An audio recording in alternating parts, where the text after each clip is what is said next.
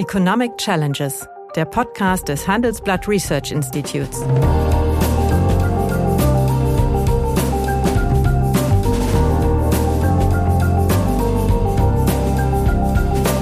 Bert Rürup, der Chefökonom des Handelsblatts, diskutiert mit Michael Hüter, dem Direktor des Instituts der deutschen Wirtschaft, wöchentlich aktuelle wirtschaftliche Herausforderungen für Deutschland wie für die Weltwirtschaft. Ja, also ich bin mir da nicht so sicher, aus, eigentlich nur aus anekdotischer Evidenz. Ich war bis vor der Corona, habe ich faktisch nie im Online gekauft. Jetzt musste ich es und jetzt habe ich festgestellt, es geht. Ja, also ich glaube schon, dass das bestimmte Konsequenzen haben wird, nämlich, dass es eine Verödung der Innenstädte gibt. Das ist ja eigentlich unübersehbar. Das sehen wir ja gegenwärtig und kann mir nicht vorstellen, dass dieser Trend äh, ja, sich sehr schnell wieder drehen wird.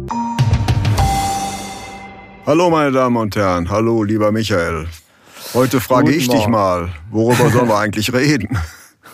Ja, ich habe auch das Wochenende in der Hitze vertieft drüber nachgedacht. Also die CDU hat ja jetzt ihr Parteiprogramm fertig, das gucken wir uns mal in Ruhe an. Hat sogar geschafft, sich mit der CSU zu einigen. Ähm, mir ist aufgefallen, die Normalisierung der Infektionszahlen, der Neuinfektionszahlen bei Covid-19 führt ja nicht nur zu der Wahrnehmung, es normalisiert sich. Äh, in Nordrhein-Westfalen hat der Landtag die pandemische Lage von landesweiter Tragweite nicht verlängert. Das heißt, die ist am Freitag ausgelaufen, was bedeutet, die nordrhein-westfälische Landesregierung kann nicht einfach auf dem Verordnungswege in Grundrechte eingreifen. Äh, damit ändert sich auch der Rahmen. Und im Grunde mhm. könnte man darüber diskutieren, was heißt denn dieses vielbeschworene neue Normal, mhm. dieses New Normal eigentlich? Das wäre so meine Idee. Okay? So, so kann man es sehen, aber andererseits haben wir natürlich äh, auch äh, das Problem, wir haben auf der einen Seite als positive Faktoren, ja, dass das Wetter, die äh, beginnenden Sommerferien und die steigenden Impfzahlen, demgegenüber steht aber doch die Ausbreitung dieses neuen Delta-Virus. Im Klartext äh, ist deine Erwartung, äh, dass also trotz äh, dieses, äh, dieser neuen Mutation äh, wir perspektivisch nicht mit einer vierten äh, Ansteckungswelle zu rechnen haben, die gegebenenfalls einen, einen abermaligen Lockdown erfordert? Also meine Einschätzung ist eher nach dem, was ich auch im NRW-Expertenrat gelernt habe mit den Kollegen, dass wir natürlich wie bei den Grippeviren auch einen saisonalen Verlauf haben. Und äh, wenn man sich anschaut, dass äh, die Influenza äh, seit der spanischen Grippe vor 100 Jahren ja nicht verschwunden ist, sondern in solchen Wellen kommt, dann gibt's mal stärkere Infektionswellen wie 2018, äh, 17 auf 18 war es, glaube ich, mit den hohen Todeszahlen auch, die das RKI gemeldet hat und dann verschwindet es wieder im Sommer. Das wird auch hier gelten. Die Frage ist aber, und das deutest du ja an, führt das zu einem notwendigen Politikhandeln. Ja, ich wundere mich ja immer, was manche Kollegen von sich geben, dass mittlerweile auch Ökonomen Mutationen bewerten können. Ich kann das nicht. Ich habe nur festgestellt, wir reden über alle möglichen auch Mutationen. Nicht. Ja, aber die tun es. Wir tun so, als wenn sie es könnten. Also im Süden scheint das eher erfolgreich zu sein. Nein, Spaß beiseite. Wir wissen ja nichts über die Mutationen als Ökonomen. Die Virologen auch nicht so wirklich viel. Ich nehme nur zur Kenntnis, es gab die britische, dann gab es die brasilianische, jetzt gibt es die indische.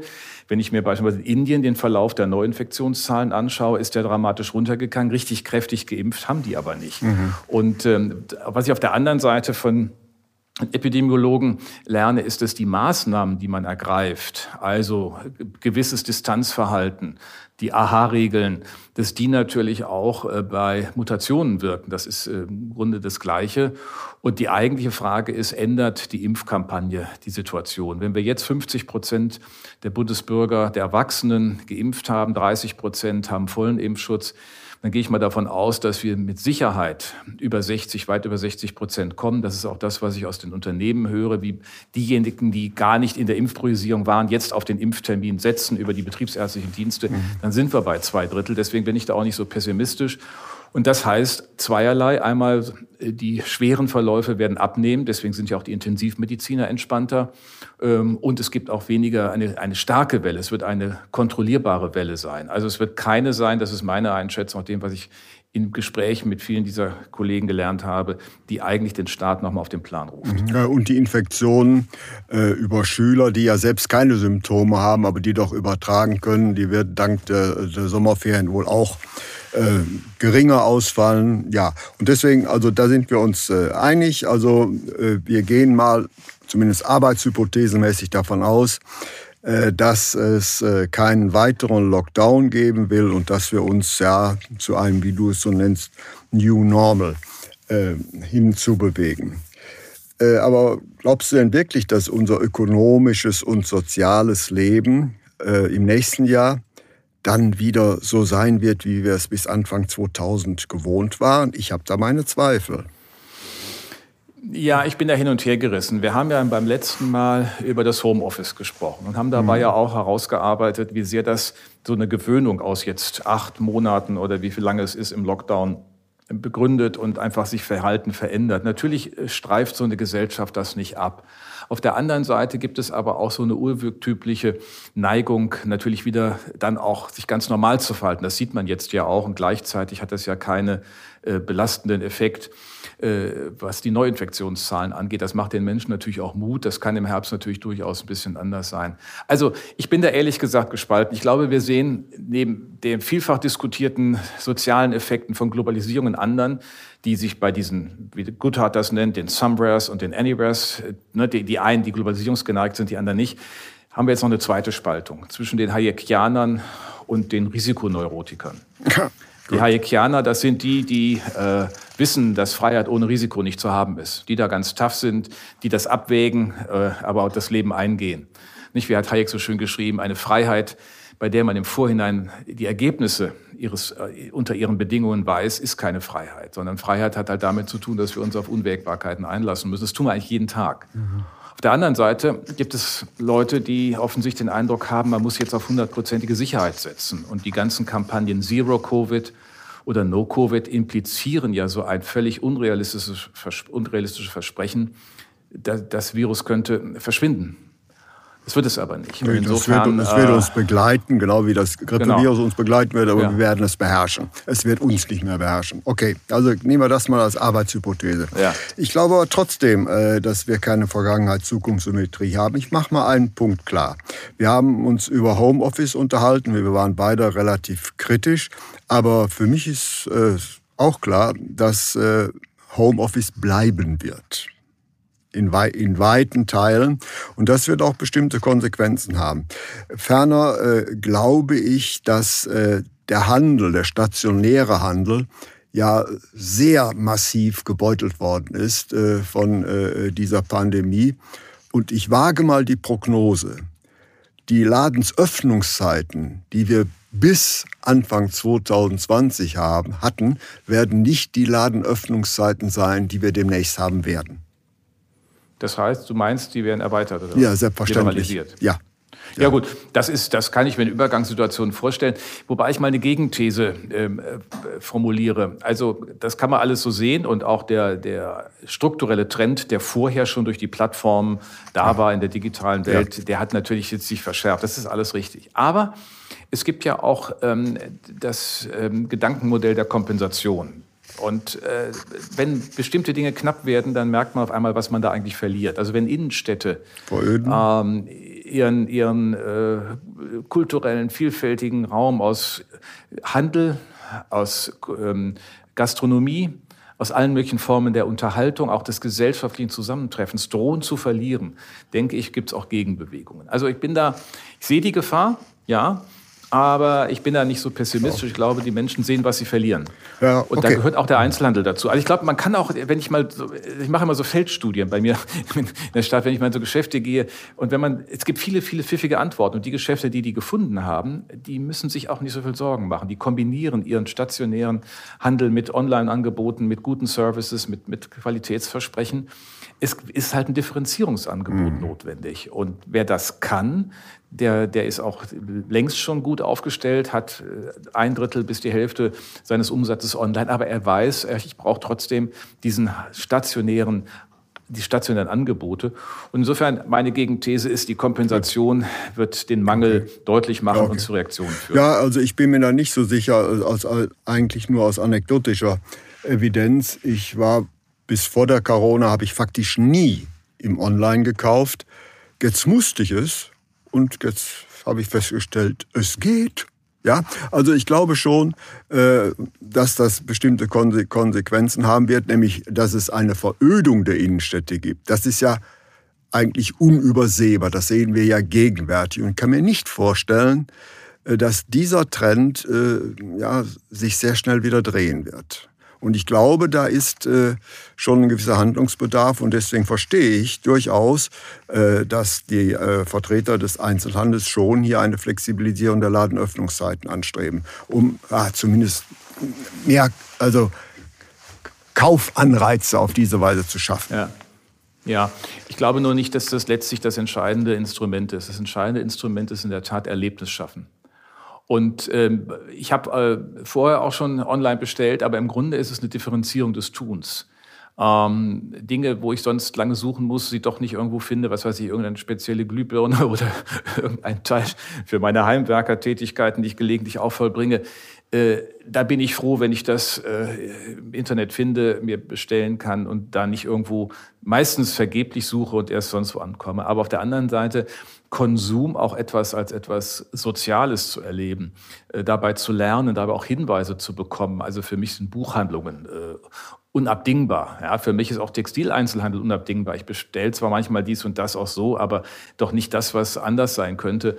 Und äh, da ist dann die 3D-Variante des menschlichen Daseins doch nicht so unerheblich. Also ich glaube, es ändert sich, ja, aber ähm, das hat auch was für die Städte zur Konsequenz. Es werden eigentlich die kleineren Läden, die äh, mehr Chancen haben, die eine Differenzierung möglich machen und Ketten, die ihren äh, einzelnen Shops auch entsprechende Freiräume geben. Grundkonzept haben, ein kluges, ein kluges Einkaufsmanagement, äh, kosteneffizient sind, aber das Erlebnis vor Ort jeweils regional, lokal differenzieren. Naja, bislang war es ja natürlich äh, etwas anders, wenn wir mal durch die Innenstädte gehen, in Großstädten, wenn man das macht. So sind die schönen, schnieken, kleinen Einzelhändler, von denen du schwärmst, natürlich eine aussterbende Gattung. Und die werden durch äh, Filialen von Ketten ersetzt. Warum? Weil diese Filialen Filialbetriebe natürlich die von den Vermietern geforderten hohen Preise viel eher entrichten können äh, als die äh, kleinen individuellen Einzelhändler. Und deswegen glaube ich, kommen hier schon zwei Trends zusammen. Auf der einen Seite das Streben nach möglichst hohen Mieten und eben auf der anderen Seite ein leicht geändertes Kaufverhalten. Also da bin ich nicht so in Anführungsstriche optimistisch wie du. Aber lassen wir es stehen. Zweiter Punkt. Äh, ich glaube ebenfalls nicht, dass äh, das Fliegen perspektivisch wieder die Bedeutung gewinnen wird, die es mal hatte. Und zwar sowohl was äh, das, den Geschäftsverkehr angeht, als auch äh, was den Touristikverkehr angeht. Ich glaube, viele Leute haben festgestellt, man kann an der deutschen Nord- und Ostsee schicken Urlaub machen. Hm. Ja, äh, ja, das haben einige jetzt mit Erstaunen festgestellt. Aber ich glaube trotzdem, dass es hier eine, eine Zweiteilung gibt. Bei den Geschäftsreisen, glaube ich, auch wird es weniger geben. Äh, einerseits, wir haben beim letzten Mal darüber gesprochen, es gibt viele Effizienzgewinne bei Meetings, bei Standard-Meetings, dort, wo es nicht um das Treffen an sich geht, sondern wo es um das Regeln, das Abhandeln von bestimmten Themen geht, wo man in feststehenden Gruppen sich trifft. Das kann man ohne Anreise machen. Das sind, wenn es überschaubare Anzahlen sind. Die großen Events werden wiederkommen, weil die Menschen auch ihr Sozialkapital wieder reaktivieren müssen, beziehungsweise auch wieder hinein investieren wollen und müssen. Aber trotzdem wird es weniger geben. Da wird es weniger Dienstreisen geben. Das glaube ich auch. Das sieht man übrigens auch schon, wenn jetzt es wieder ja in Gang kommt am Frankfurter Flughafen. Äh, da ist weniger in diesem Bereich. Aber ich glaube, dass die Urlaubsreisen, dass der Drang, auch in ferne Länder wieder zu reisen, auch zunehmend dann wieder relevant wird. Die Menschen haben das ja als Einschnitt, auch als, als Beschränkung ähm, erlebt. Und ich glaube nicht, dass jemand, der immer und vor allen Dingen grundsätzlich äh, ins Ausland im Sommer geflogen ist, dass der jetzt durch einen Sommerurlaub in Mecklenburg-Vorpommern äh, auf einen anderen ja. Trip kommt. Der wird die Gelegenheiten wieder nutzen, aber der hat dann für sich gesagt, ist auch schön, ich weiß, ich kann es auch mal in Deutschland machen. Also auch hier, ich glaube, die Strukturen ändern sich dadurch und es wird auch ein anderes Flugverhalten geben. Aber wir werden uns wundern, wie schnell dann auch wieder bestimmte Dinge beharrlich zurückkommen. Gut, äh, hier, wie gesagt, bin ich skeptisch. Äh, nämlich natürlich strebt man jetzt wieder in das alte Reiseverhalten. Aber äh, interessant ist, dass die rasanten Preiserhöhungen, die man beispielsweise in Mallorca und anderen Destinationen sieht, komischerweise äh, nicht äh, zu einem weniger Reisen geführt hat. Das erkläre ich damit.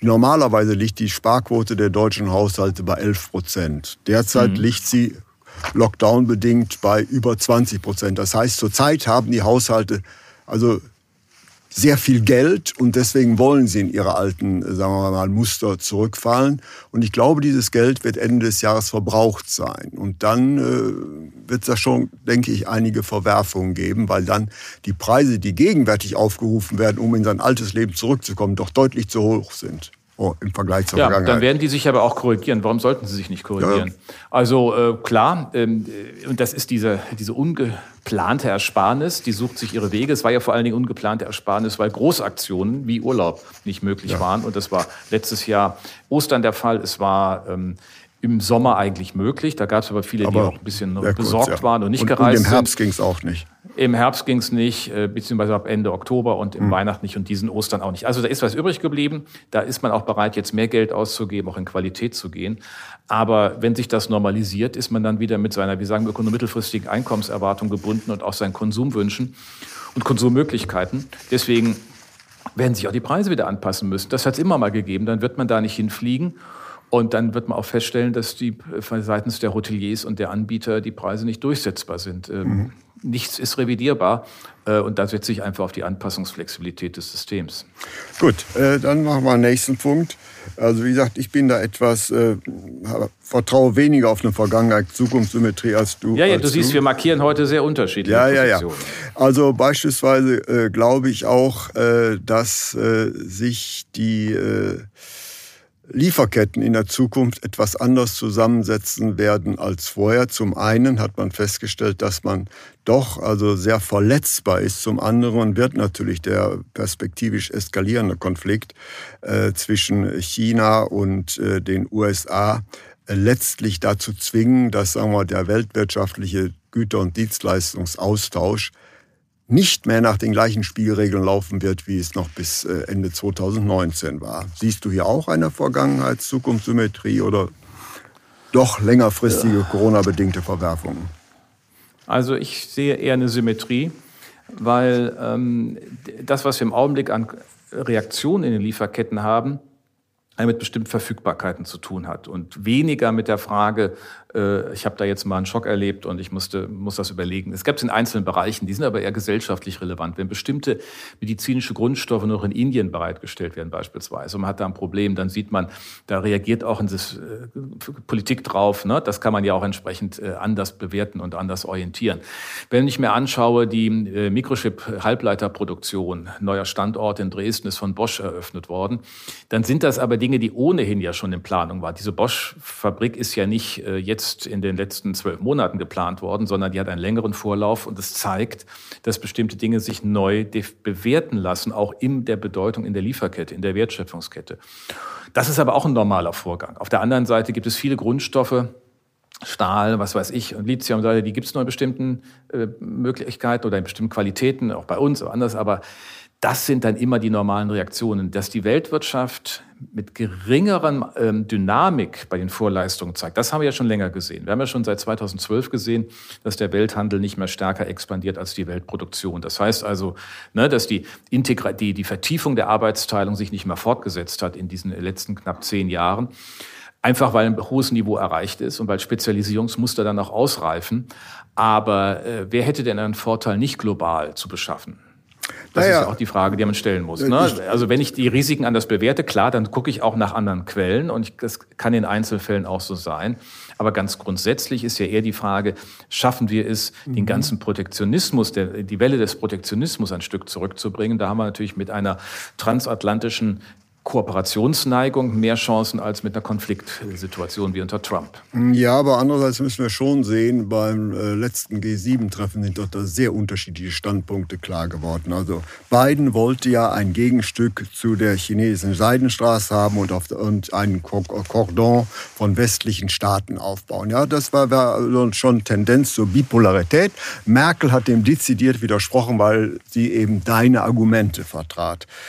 Äh, ich glaube, ähm, Biden wird sich durchsetzen. Biden wird sich durchsetzen. Es ist völlig klar, äh, dass äh, er erkannt hat, wie bereits schon Obama, der hat ja den Pivot to Asia erfunden, dass hier der neue Systemgegner erwächst. Und deswegen glaube ich schon, dass die Weltwirtschaft perspektivisch eine andere sein wird als heute. Wir werden veränderte, sagen wir mal, Wertschöpfungsketten haben und letztlich nicht heute und nicht morgen, aber wohl übermorgen, wird die Frage auch an Deutschland gestellt werden, die oder wir.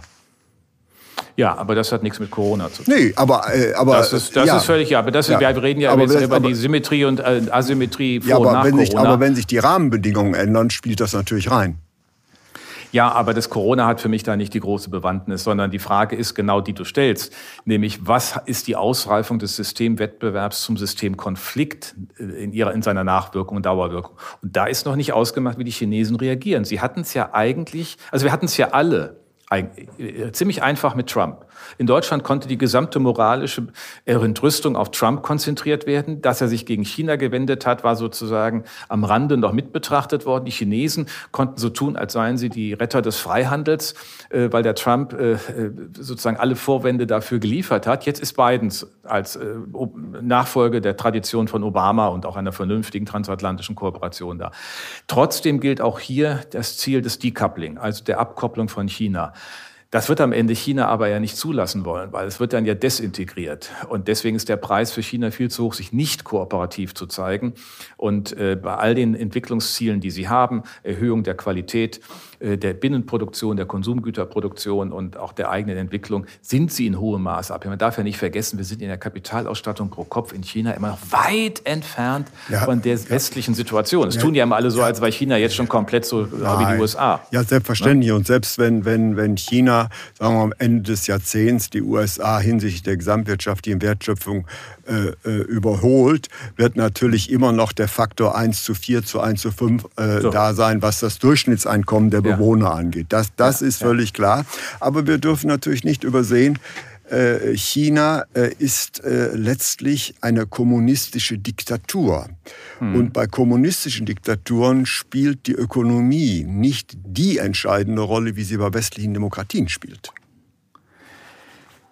Ja, ja schon. Aber auf der anderen Seite war ja gerade die Erkenntnis von Deng Xiaoping im Oktober 87 beim Volkskongress zu sagen, wir müssen die kapitalistische Wirtschaftsweise nutzen, soweit sie in unser System passt. Und ja. das heißt aber irgendwo auch, ich muss die weltwirtschaftliche Verflechtung akzeptieren, weil ansonsten geht das nicht. Also insofern, ja, die sind eine Diktatur. Das mache ich auch immer sehr deutlich in meinen Stellungnahmen und in den Einschätzungen. Das wird gelegentlich verkannt. Auf der anderen Seite haben sie aber auch klare Interessen. Sie wollen ihr, wollen ja nicht zurück in die Mauer maoistische Vergangenheit, sondern sie Nein. wollen irgendwie zeigen, dass es anders geht. Und wir müssen ihnen sagen, dass wir das durchaus begleiten äh, auf ihrem Weg, aber dass uns das nicht in Frage stellt und dass unsere Bedingungen bestimmte Voraussetzungen oder bestimmte äh, Inhalte haben. Privateigentum, ja, Level ja, Playing Field, ja. Schutz des Eigentums, äh, des geistigen Eigentums auch.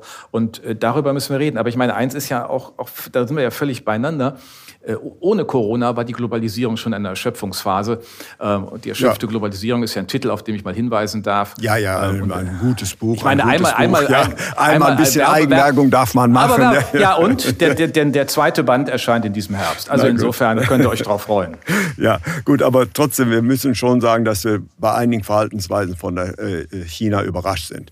Das, was in Hongkong passiert, hätte man vor drei Jahren sich nie träumen lassen. Ja. Also insofern. Ja, aber das haben Sie auch unter, unter Trump. Ja. Ich meine, das war, die, das war der, der, der, der Trump hat ja im Grunde international nichts erreicht.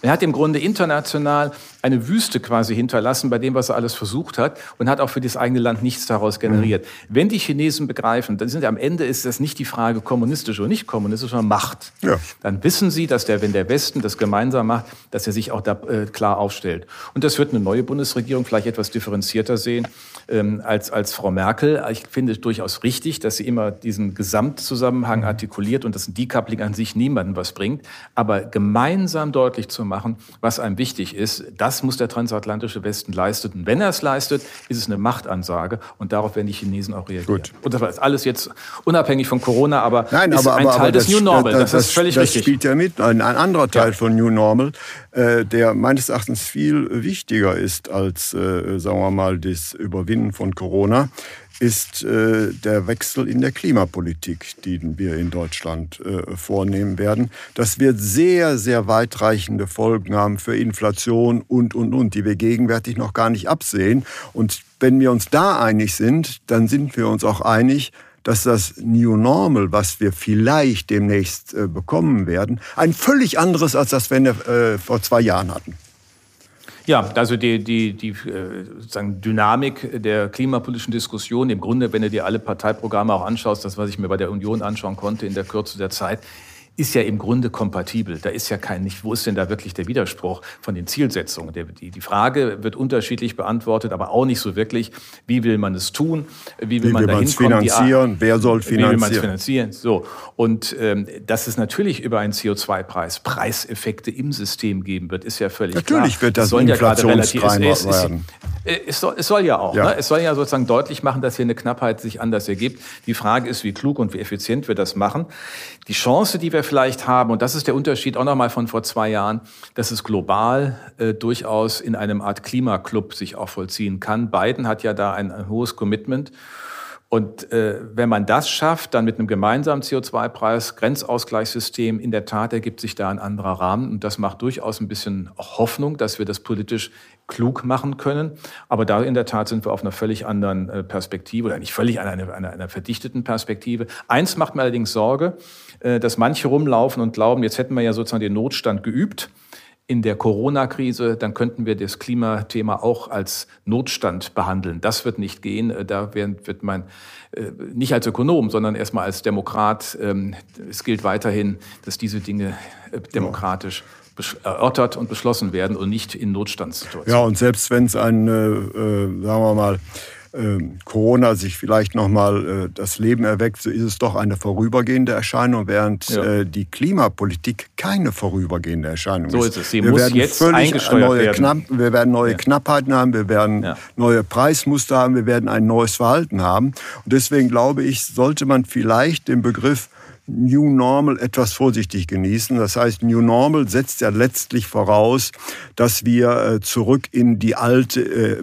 bewährte Vergangenheit zurückfallen. Nein, das werden wir nicht. Das heißt, wir werden Corona überwinden, aber wir werden das dann unter Bedingungen tun, die eben ja ein, ein neues Verhalten erzwingen werden. Das heißt, das New Normal ähm, ja, von morgen, ja, wird. Naja, es wird schon auch normal sein. Ich ja. meine, Normalität heißt ja, ja, Leute haben sich in der Breite eingestellt, haben ja. sich angepasst. Es ist, es ist sozusagen akzeptiert.